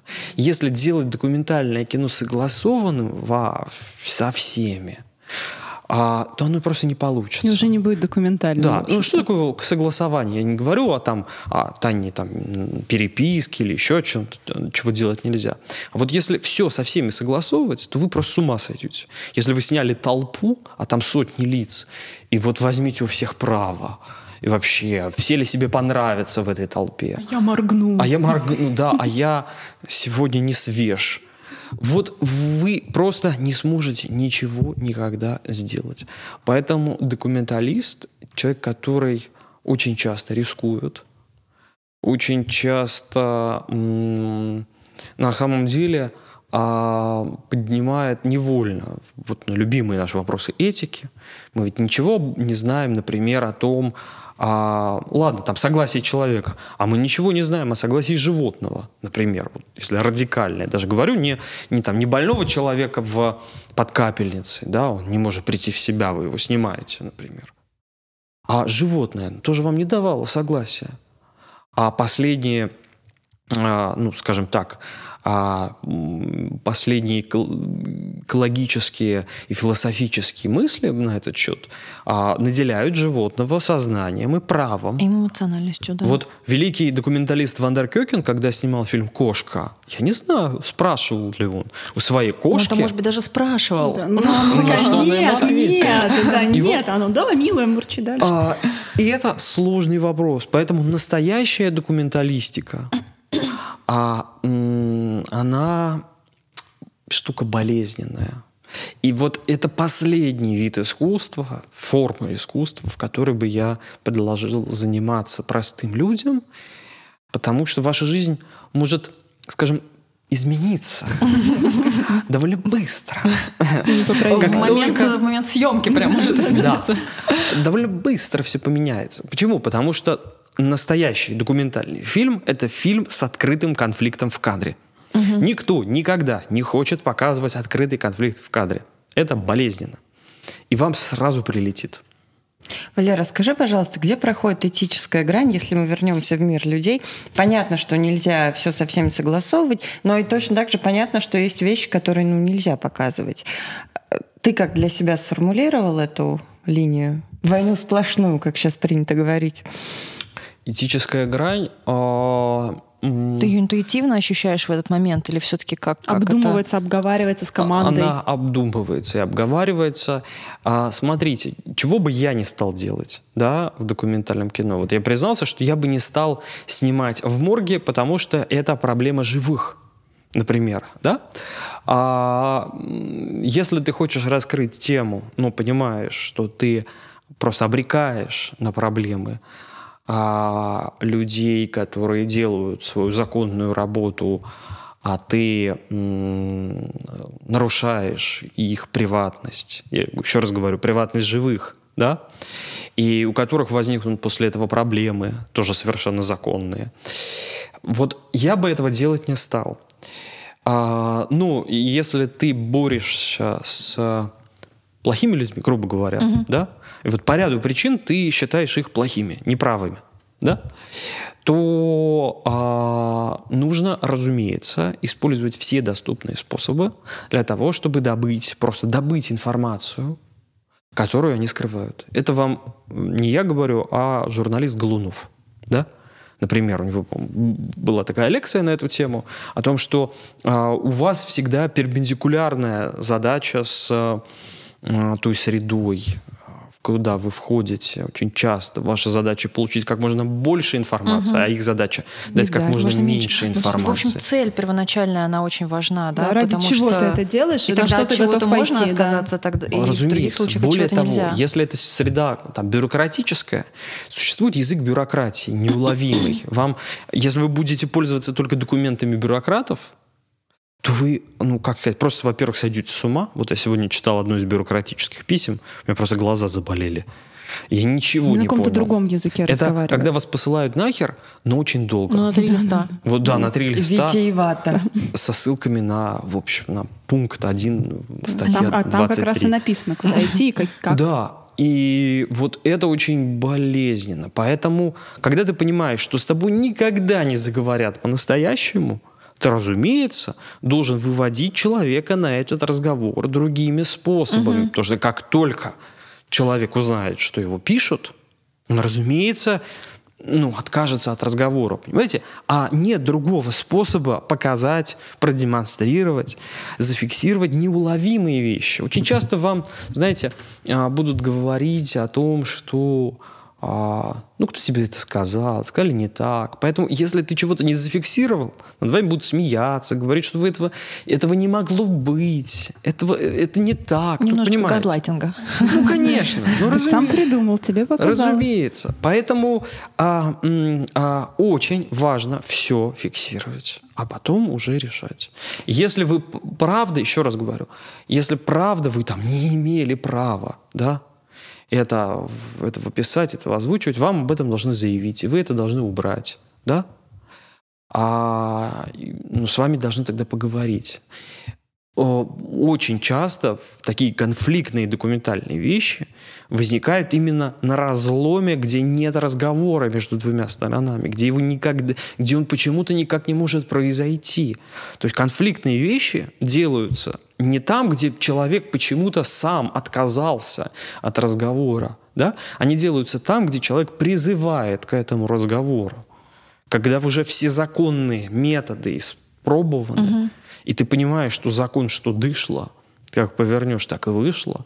Вот очень часто в этих местах человек говорит, ладно, чуваки, вы не оставили мне выбора. Ну, Вот так это и происходит. Смотри, ну несмотря на вот эту вот, смотри, ну несмотря, Мариночка, Мариночка писатель 82 писательница. уровня, а, несмотря на все вот эти сложности, про которые ты сейчас описываешь, курс в Creative Writing School посвящен документальной съемке, я правильно понимаю? А, смотрите, Или, может, это документальная- любая съемка в этом смысле документальная. Когда вы снимаете игровой фильм на площадке, вы тоже документируете. Мгм, всё. Да? Все зависит от монтажа. Да? А что такое документальное? Это когда герой в кадре равен сам себе. Вот вы снимаете меня, например. Если я называю себя там Евгений, и действую по написанным словам, понимаете, то, вероятно, я и там играю там Онегина, да? А поэтому в ЦВС мы будем делать скорее игровые вещи. Понятно. Но мы покажем, как они собираются из документальных. Это очень важный промежуточный этап. Вот как в науке об эволюции есть такое существо археоптерикс. Это птичка а, с когтями. Да, она а, вот недавно только по земле бегала, а потом у нее выросли крылья, она полетела. Вот э, очень важный промежуточный вид. Поэтому мы будем заниматься промежуточным видом. Мы будем показывать, как одно вырастает из другого. Как из документальной съемки, по сути, да, можно собрать художественное повествование. Валера, раз уж зашла речь, скажи еще пару слов про курс. И вообще, я так понимаю, это новое направление. А можешь, твоей хочешь ты сказать ты- про курс? да, вот ты же расскажи. куратор. Пусть Да. расскажет Валера. Мне вот интересно, кто идеальный студент вашего курса? Вот кто идеальный слушатель, участник? Как вот Как- как вы представляете? Да. Просто да, мы почитали курс и поняли, что там э, главный месседж, что вы можете просто вот из ничего, у вас получится снять клевое, ну, плюс-минус, понятное дело. То есть реально, вот как А я Марина на такое сказала, ведусь, я да, сразу, прям вот мне из говна надо. и палок у вас будет офигенный Я фильм. думаю, что там нет. Я два слова вставлю. Да. Я думаю, что там нет идеального студента в том смысле, что самые-самые разные люди могут почувствовать интерес к этому и могут, в общем, обнаружить талант к этому. А, разумеется, самые разные люди с самыми разными камерами. То есть, м, прежде чем вы в руки возьмете настоящую камеру, это очень правильно, вам нужно взять камеру похуже. Вам нужно взять low-fi. Очень часто мои товарищи, знакомые снимают кино сразу по-настоящему. Вот берут там, значит, в ренте Как а, большой. да, камеру д- дорогую, Да. штатив, свет ставят и начинают разыгрывать драму. Потом пытаются понять, почему же на монтаже все это не сходится, почему же такой кошмар. А потому что сначала нужно взять плохую камеру и снимать учебную работу. Во-первых. Во-вторых, а, в lo-fi съемке есть свои радости, и она может быть, как ни странно, самодостаточной и вполне себе так объектом искусства. Это ну, то, о чем мы начнем говорить прямо на самом первом занятии, о том, что сегодня в мире существует огромное число произведений, созданных на а, плохой технике. Я имею в виду на плохой съемочной технике. Но, будучи правильно а, снятыми и правильно собранными, они являются арт-объект. И поэтому на этот курс может прийти, по сути, любой человек с глазами и с телефоном, у которого хотя бы передняя камера включается и пишет звук, например. Вот. Ну, звук, кстати, не обязательно писать. Ну, вот как бы, ну вот, ну, звук, потом подключите, звук важная просто вещь, надо понимать, как она в кино работает, откуда она э, берется. Она что же не сразу в кино появилась? Вот. А, Поэтому это курс в том числе, кстати, и для тех, кто сидит перед телевизором, предъявляет претензии ко всему. Вот, на свете, к, э, к плохим э, российским сериалам или к финалу «Игры престолов», к которым у меня тоже Кстати, есть как? претензии. Как? Ну как? Вот. Ну, как сказать, любая, а, любая система доводит себя до абсурда. Вот она себя тоже в этом смысле довела. Вот если вы хотите, грубо говоря, переснять финал «Игры престолов», или Телефончик взяли. И поехали. что угодно, вы должны понимать, как оно работает. А, ну, не должны, разумеется. Вот. Ну, Я, хорошо бы. Когда еду в лифте, я просто хочу, чтобы он меня довез. Да? Я не, точно не понимаю, как он работает. Вот. Но а, если возникает все-таки этот интерес, то добро пожаловать э, в наш лифт, и мы вместе доедем, надеюсь, до самого пентхауса. А курс все-таки лифт курса прикладной. В конце у всех будет какая-то завершенная, ну, в идеале, работа. У нас будет э, общее произведение. Я пока не буду говорить, что это. Почему? Потому что, ну, во-первых, курс достаточно короткий.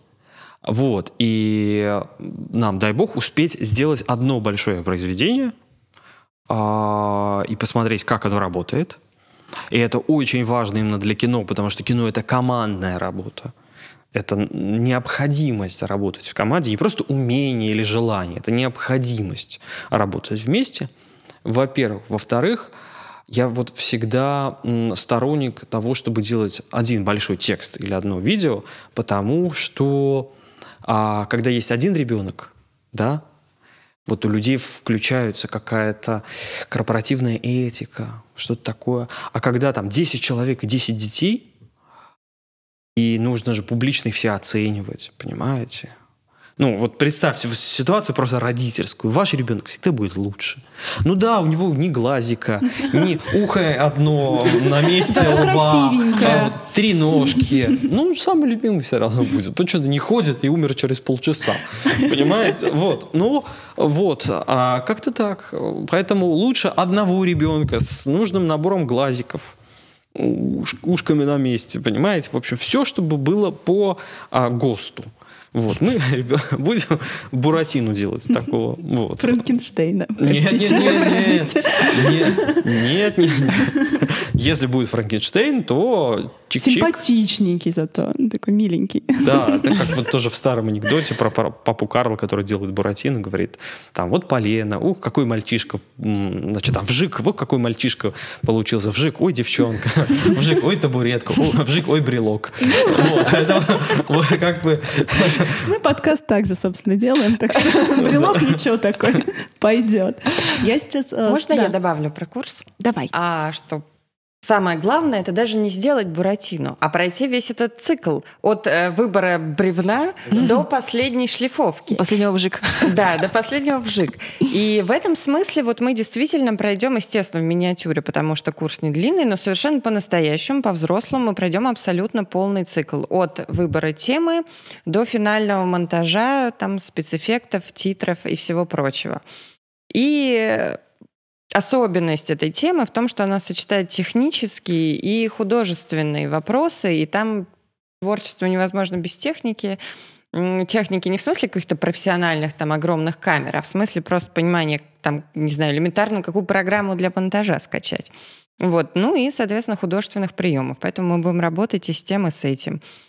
Нам уже очень хочется туда. Я прям страдаю, Продали, что продали, да, что ребята. Все берем, берем. 21 Подожди, я книжку до конца августа должна сдать, мне роялти придут, Вот, пойдем. да, договорились. Может, не авансом перечислят, тогда То есть мне пойдем. тут придется, да, выбирать либо в Google-центр пару раз ходить, либо на курс.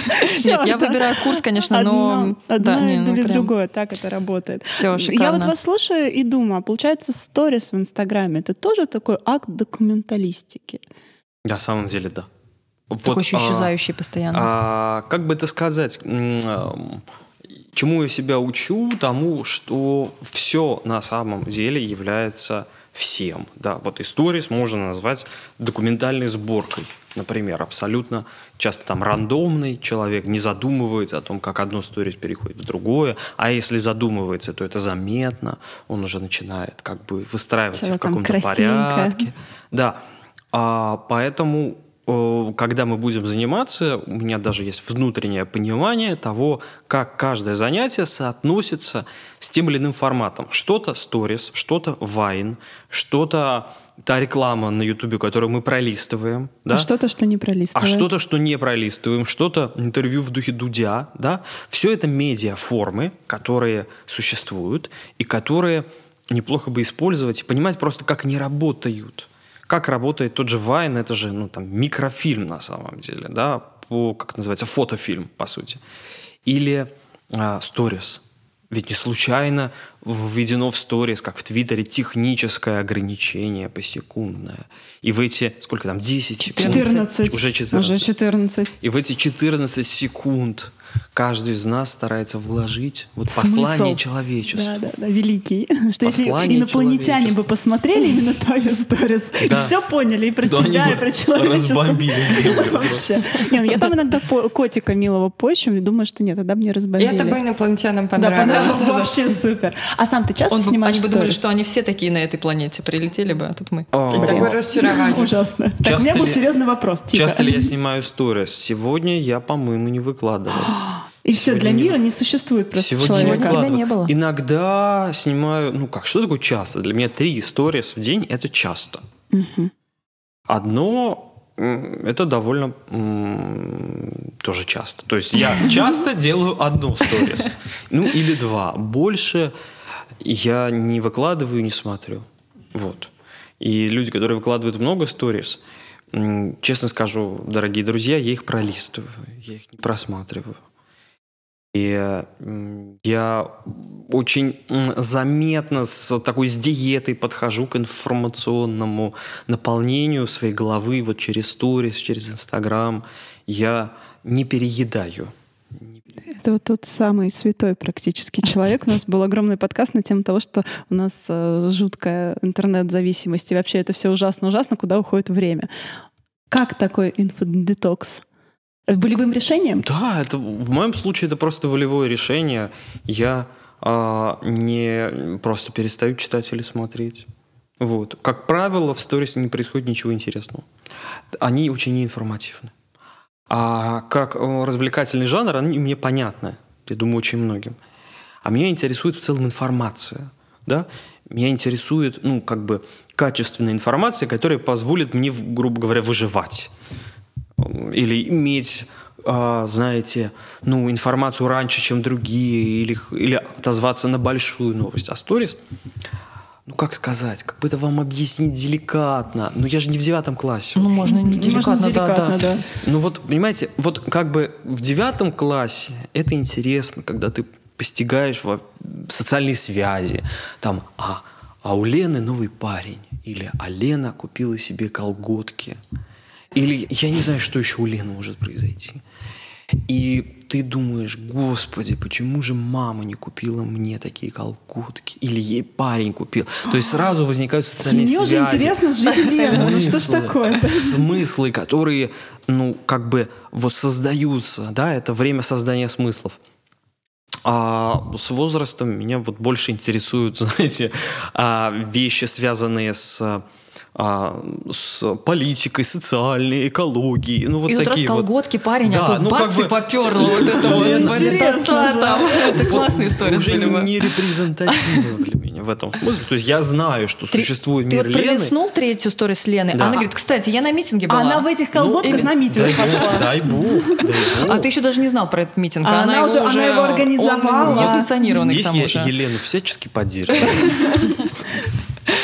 Ну, наверное, на этом веселом моменте мы будем завершать нашу прекрасную беседу и вступает наша любимая рубрика «Домашка по литре». Да, у нас в конце есть рубрик- рубрика «Домашка по литре», где вы можете порекомендовать слушателям а, одну или две, или хоть десять а, книжек, которые а, вы очень любите, которые вы ненавидите, которые поменяли вашу жизнь, которые были любимой книжкой в вашем детстве. Любую. А, Действительно, у нас такой очень рандомный а, список а, книг от Подсказка. гостей, конечно, подсказка да, можно подумать, э, позвонить э, родителям и спросить, какая была любимая книжка в детстве. литературы, там, я не знаю. Да, кому. ну если получится объяснить, почему вы хотите порекомендовать эту книгу, это будет очень ценно. Все попробую. Аня. Ну, а в Подглядывать. принципе, это от, от меня тоже требуется? Да, Конечно, конечно. конечно. Давай, давай. Попыталась. А, нет. Да, думала соскочить. Нет, нет, нет, вообще нет. Вот а, давайте я пока назову одну, и правда сейчас читаю, и она относится к творчеству. Она называется «Мужество творить». Ее написал а, Ролла Мэй, это американский психолог.